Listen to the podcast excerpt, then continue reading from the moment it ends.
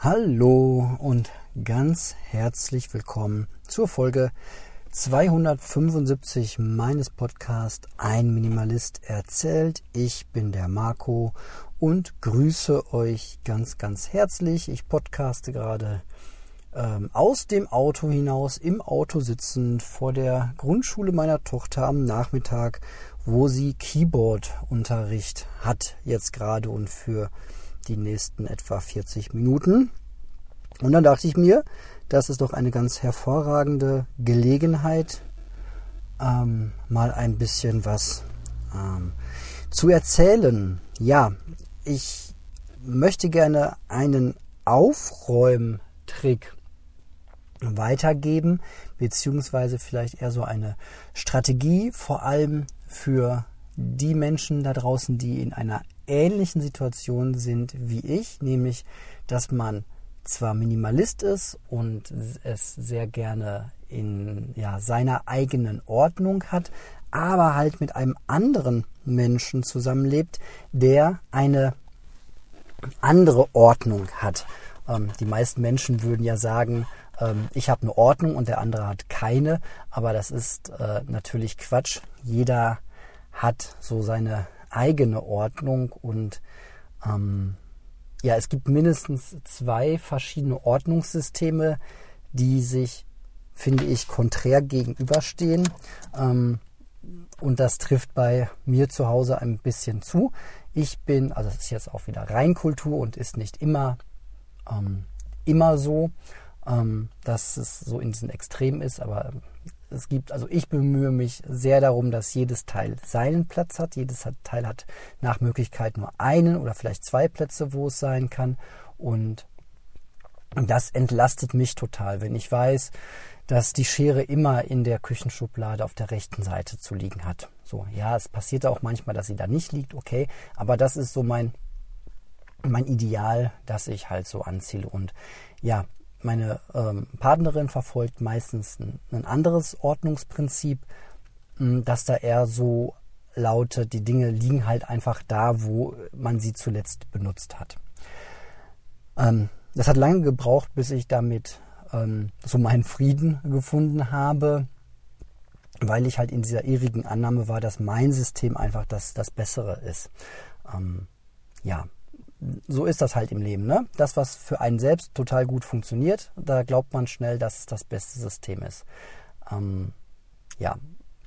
Gut, es ist ein anderes System und jetzt äh, gibt es halt zwei Systeme. Also eine kleine Stimme in mir sagt immer noch, dass ähm, für eine komplett aufgeräumte Wohnung das ähm, praktikabler ist, wenn jedes Teil seinen eigenen Ort hat und wenn wir gemeinsam aufräumen, dann ähm, bleibt die Schere auch nicht auf dem Tisch liegen, weil sie da halt zuletzt benutzt wurde, sondern dann wandert sie halt in diese Schublade zurück. Aber ich fahre halt gerne das Prinzip, ich benutze einen Gegenstand, ich benutze die Schere, ich bleibe jetzt mal bei der Schere, ich benutze die Schere, dann nehme ich sie raus, benutze sie, schneide was und dann tue ich sie wieder zurück. So, das kann unter Umständen ähm, dazu führen, dass man, dass ich fünf, sechs Mal am Tag an diese Schublade gehe und natürlich mehr Zeit aufwende, als wenn sie jetzt einfach nur immer auf dem Tisch rumliegen würde. Ne? Ähm, genau. Und das sind halt zwei verschiedene Ordnungsmodelle. Und jetzt äh, stellt ihr euch wahrscheinlich zu Recht die Frage, ja, wie, wie kriegt man das übereinander? Streitet man sich jetzt ständig darum oder diskutiert das aus, wer das bessere System hat? Weil beide Systeme haben halt ihre ähm, so Vor- und Nachteile. Ähm, und ich habe jetzt was ausprobiert, was ich jetzt seit einiger Zeit mache. Und das möchte ich mal ähm, exemplarisch, sage ich mal, an einem ähm, fiktiv unaufgeräumt oder auf einem, an einem Tisch ähm, bebildern, auf dem jetzt sehr viele ähm, Gegenstände einfach ähm, rumliegen. Also wir stellen uns gemeinsam mal einen äh, Küchentisch vor oder nehmt einen Schreibtisch, wenn es euch, das lieber ist, wo ganz viele Sachen ähm, rumliegen. Und wie schafft man da jetzt ähm, Ordnung. Also es gibt die Dinge, von denen ähm, beide Partner wissen, dass sie eigentlich einen festen Ort haben. Das ist zum Beispiel die Schere. Wenn ich diesen Tisch jetzt aufräumen würde, dann würde ich die Schere wieder dahin tun, wo sie hingehört. Was ich aber früher gemacht habe, war die Sachen, von denen noch nicht so ganz klar ist, wo sie hingehören, dass ich mir da ausgedacht habe, wo sie am besten hin sollten. Also zum Beispiel der Brief vom, weiß ich nicht, ähm, Brief von irgendeiner Behörde an meine Freundin. Ähm, dann habe ich mir gedacht, ach, dann tust du den einfach zu den anderen Briefen. So, aber nicht bedacht, dass ich ja dann meiner Freundin quasi die Information nehme, wo dieser Brief ist. Also müsste ich ihr ständig sagen, wo jetzt, das habe ich da hingeräumt, das habe ich da hingeräumt. Oder das ist ja äh, total anstrengend beim Aufräumen. Oder was mir früher oft passiert ist, dass ich dann gefragt habe, wo soll ich das hin tun, wo soll ich das hin tun, was natürlich den anderen auch irgendwie total ähm, dann irgendwann annervt. Ja, so, ne? wenn ich 20 Teile auf dem Tisch habe und bei 13 Gegenständen frage ich, wo willst du das haben, wo willst du das haben, ist das natürlich mega anstrengend. So, was mache ich jetzt? Ähm, ich gehe so die Dinge durch. Also ganz klassisch und einfach ist natürlich die Sachen, wo man erkennt, dass das in den Müll gehört. Wenn ich leere Wurstpackung äh, sehe und ich räume den Tisch auf, dann kommt das halt in den gelben Sack. Das ist ja äh, ganz klar. So, das ist nicht zu diskutieren. Ähm, wenn ich Gegenstände ähm, aufräume, ähm, wo ich weiß, wo sie hingehören, Messer in die Schublade, die Schere in die Schublade, ähm, Gläser zurück in den Schrank, schmutziges Geschirr in die Spülmaschine oder in die Spüle sofort waschen, äh, spülen. Ähm, solche Dinge.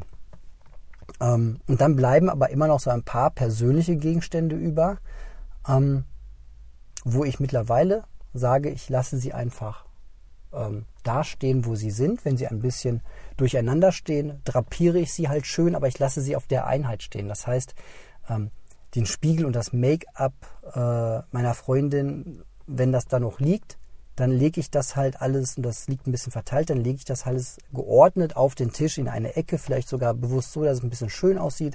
Und dann bleibt das aber an dem Ort liegen, damit ich sicherstellen kann oder damit sicher ist, dass meine Freundin ähm, hinterher weiß, wo die Sachen sind, nämlich da, wo ihr Ordnungsprinzip ihr das einfach sagt, da, wo sie zuletzt benutzt wurden. Und dann ist das total einfach für den, der ein anderes Ordnungssystem hat.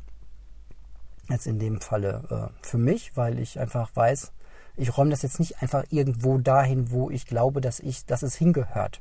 So, sondern es bleibt halt dann äh, einfach da liegen. Das ähm, funktioniert total gut und entlastet mich auch ein ganz großes Stück, nämlich ähm, auf die Frage, weißt du, äh, wo das so und so ist?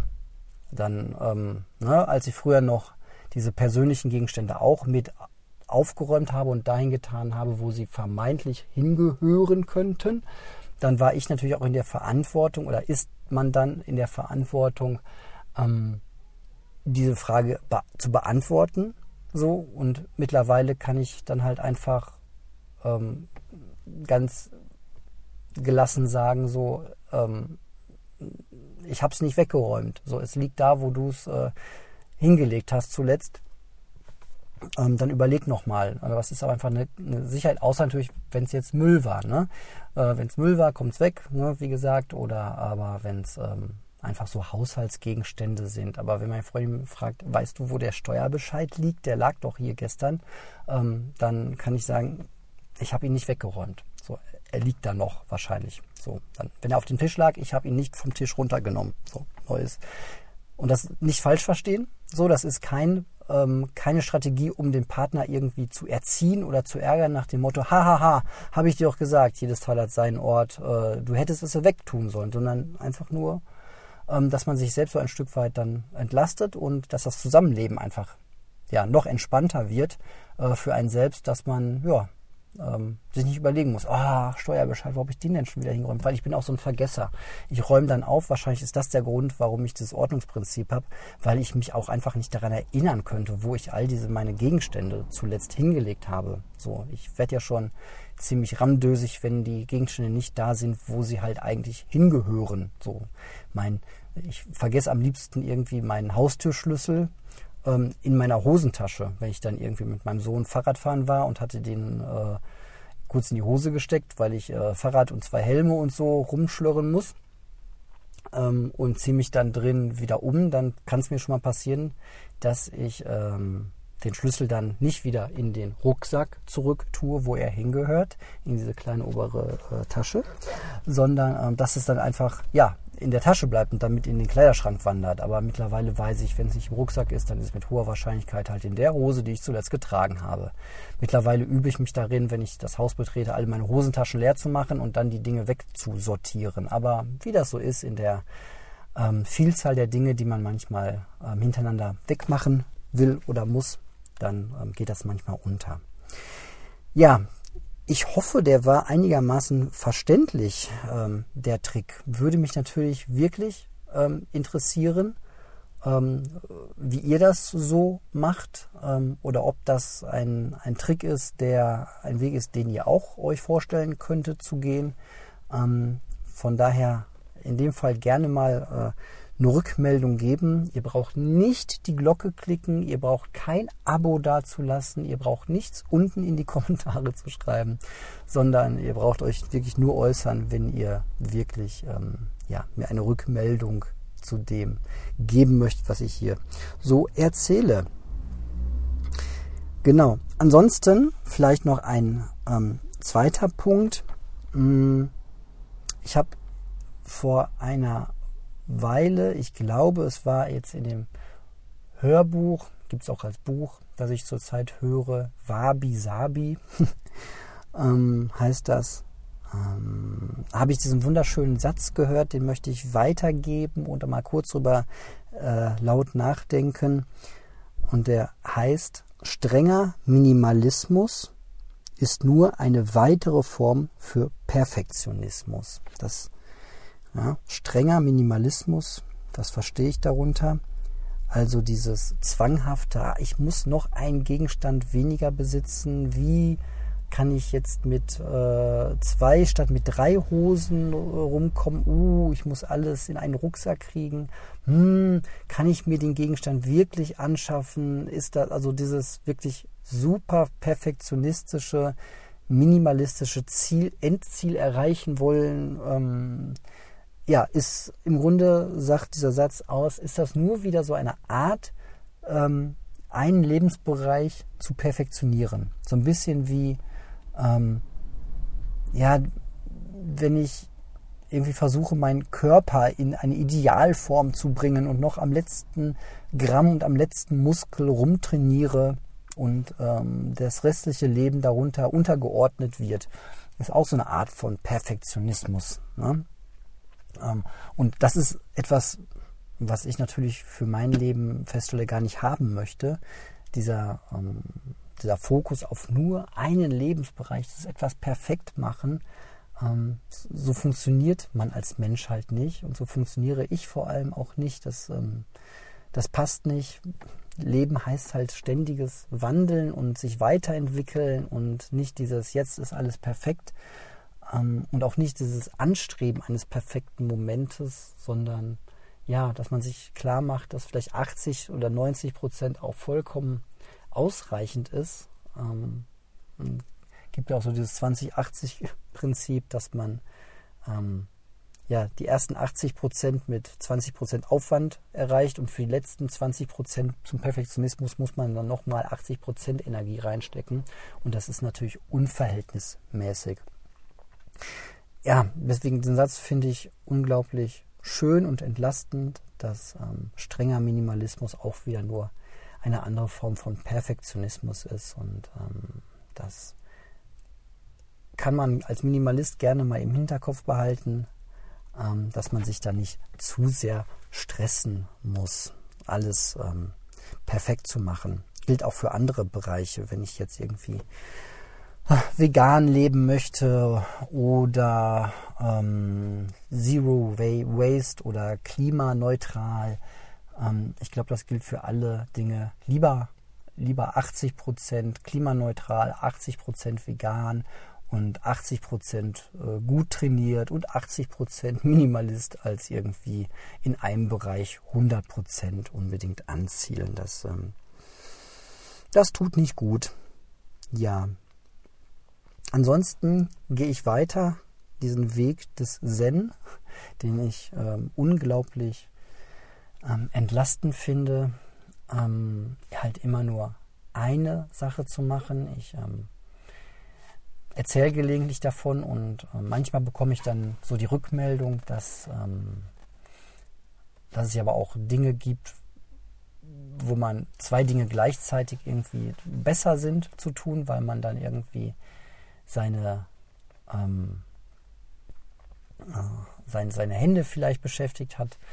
Ähm, das mag sein. Ne? Also auch da gilt jetzt nicht der totale Perfektionismus und diesen Satz so überwörtlich nehmen, weil immer nur eine Sache machen. Das heißt ja im Grunde, ja, ich darf nicht spazieren gehen und gleichzeitig atmen oder ich darf nicht einen Tee trinken und mich mit einem Freund unterhalten.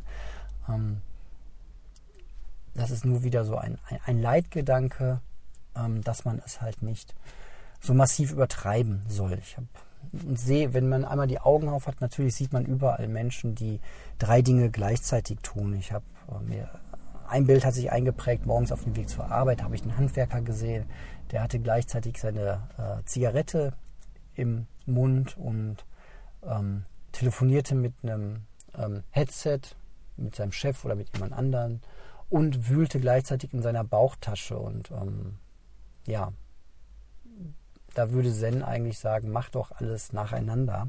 Äh, genieß deine Zigarette oder wenn es jetzt nicht geht, rauch sie später. Dann raucht man gleich ein bisschen weniger und merkt aber, dass man raucht und genießt das, wenn man das genießen möchte.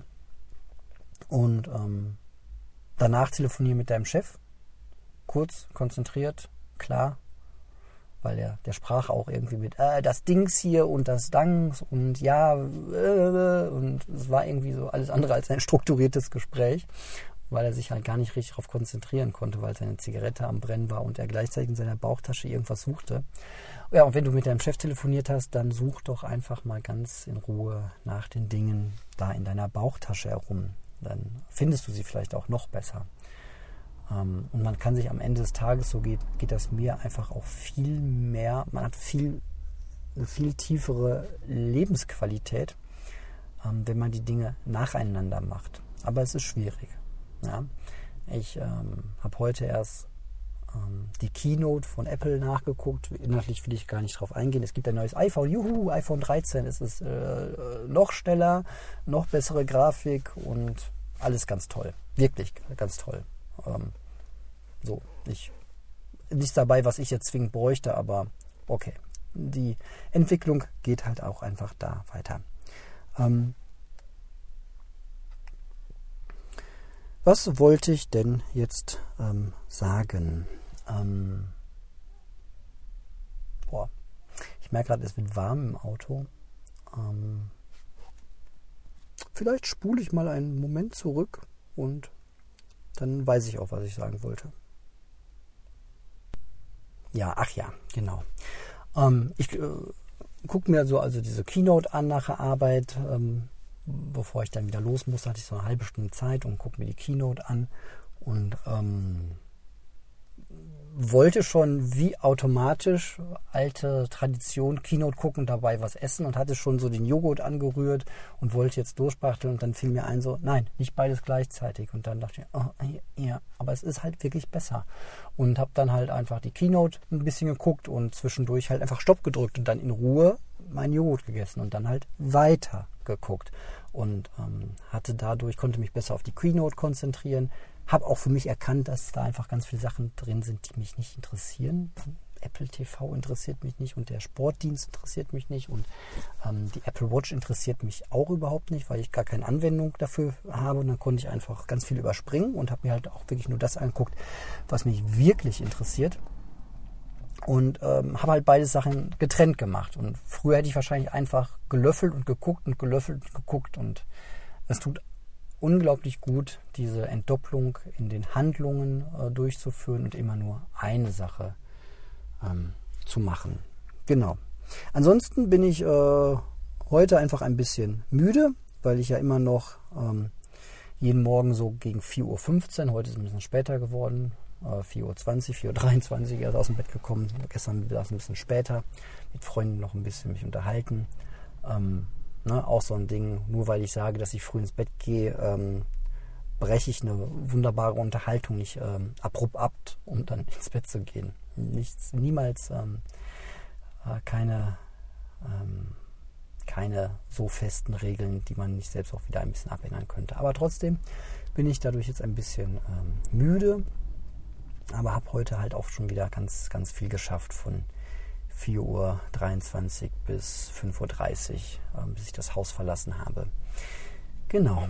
Und ähm, das ist auf jeden Fall ein Weg, den ich empfehlen kann, ähm, weil es auch morgens so diesen Stress rausnimmt. Ich weiß nicht, kennt ihr das auch? So, man steht so auf und dann macht man das Nötigste und äh, einfach nur schnell aus dem Haus. Und sobald irgendwas Unerwartetes passiert, dann geht die ganze knappe Zeitplanung schon direkt dahin. Und ähm, wenn bei mir jetzt morgens es knapp wird, dann ähm, kann ich vielleicht daran sparen, dass ich die Wäsche jetzt nicht noch falte, die ich äh, von alleine genommen habe. Oder dass ich sage, okay, du musst jetzt nicht die ganze Küche aufräumen, sondern lässt dann halt ein bisschen was liegen. So. Ähm, an meinem Kaffee oder meinen Tee, den ich morgens ganz in Ruhe trinke. Ähm, da lasse ich nichts drauf kommen, das, das tue ich und das holt mich auch nochmal so richtig, entspannt mich morgens nochmal so richtig. Bevor der Tag dann einfach losgeht, bin ich nicht, nicht entspannt, bevor es hektisch wird, sondern entspannt und im Bewusstsein alles ganz bewusst zu machen und nacheinander zu machen. Und wenn ich dann so auf die Arbeit komme, macht auch die einfach ja nicht mehr so viel ähm, Stress wie früher vielleicht noch gelegentlich. Ähm, ist dann eher vielleicht anderer Stress, aber nicht der, ich mache so viele Dinge gleichzeitig. Also das hilft wirklich sehr. Gut, ich würde sagen, das war genug von meiner Seite. Ich will ja auch eure Zeit nicht äh, überstrapazieren und ähm, dass ihr das hier auch aufmerksam hören könnt und dass es nicht stundenlangen Content gibt, nur des Contents willen. Das soll ja eben nicht sein. Ich danke daher für eure Aufmerksamkeit und wünsche euch eine ganz gute Zeit. Genießt jede Stunde, ähm, so platt sich das auch anhört. Ähm, sie wird nicht wiederkommen. Es gibt immer nur wirklich diesen Augenblick, in dem wir jetzt gerade leben. Und je voller wir den packen, umso mehr schaffen wir vermeintlich, aber umso weniger erleben wir bewusst. Deswegen genießt wirklich jetzt den Augenblick, ähm, hängt nicht in der Zukunft äh, fest und hängt auch nicht in der Vergangenheit fest, sondern versucht möglich im Hier zu jetzt, im Hier und Jetzt zu sein, denn ja, die Vergangenheit können wir wirklich nicht ändern und auch wenn wir glauben, dass wir die Zukunft irgendwie vorhersehen können oder bestimmen können, ähm, es ist nicht so.